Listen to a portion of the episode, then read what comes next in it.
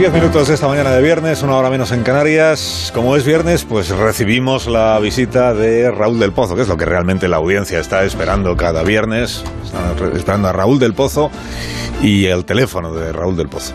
Hola Raúl, buenos días. Buenos días, Carlos. ¿Cómo estás? Bien. Solo bien. Porque esperaba un muy bien.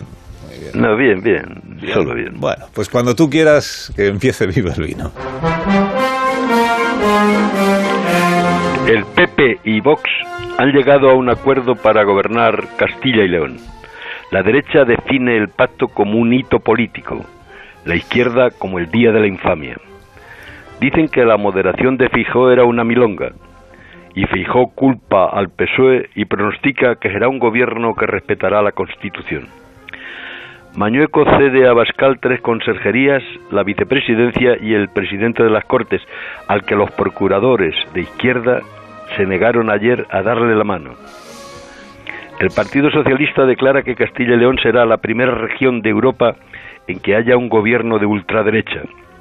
Olvidan la Liga Norte en Lombardía y los supremacistas de Cataluña, o los gobiernos de Polonia y Hungría. En Europa solo hay tres países que aplican el cordón sanitario a los ultras, Francia, Alemania y Bélgica. Los que gobiernan en comunidades aprenden de los de Madrid a mentir, que es una señal de talento. No solo mintieron nuestros padres, como en el poema de Gil de Viedma, aquí se pega el pegote todo el mundo.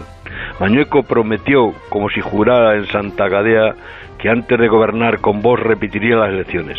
Eran palabras, palabras. Asombra la conducta de Casado, que ha ido a Europa culpando del pacto a Feijó y diciendo que le echaron por luchar contra la corrupción. Se lo contó al líder del Partido Popular Europeo cuando éste dijo que el acuerdo con Vox es una triste sorpresa que calificó de capitulación.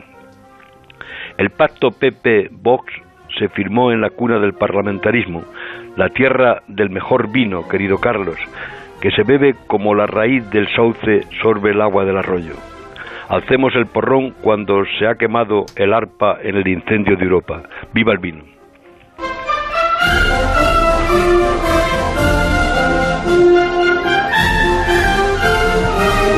El vino y viva Raúl del Pozo, al que deseo un feliz fin de semana y le invito a, a colgar cuando él Destroza el teléfono.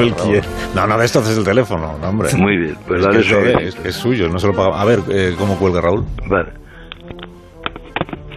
Oh, vale, Sutileza, no ha sido sutileza, nada, con oye. elegancia, Que no ha sido nada. Tenía que haberle colgado como a Putin. Así, Con elegancia, con conocimiento del asunto. Como quien pide el desayuno y se lo traen velozmente. Como un caballero, como, Como lo un que es. caballero, pues eso. es.